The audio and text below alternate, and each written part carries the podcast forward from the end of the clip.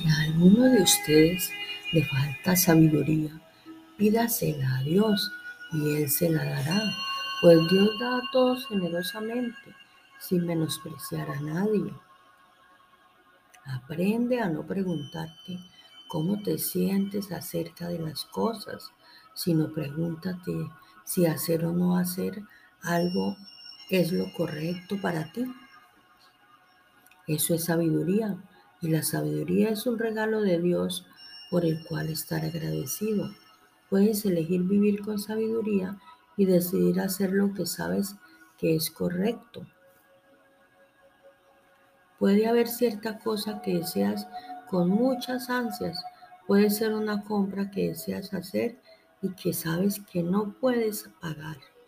Tus sentimientos opinan que sí, pero tu corazón dice que no.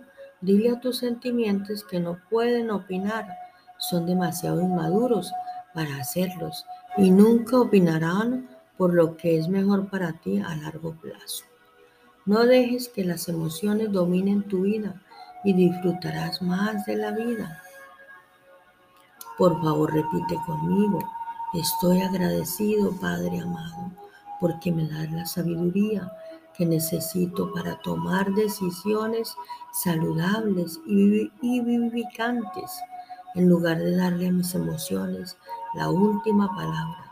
Voy a buscarte a ti para que me guíes en mi vida.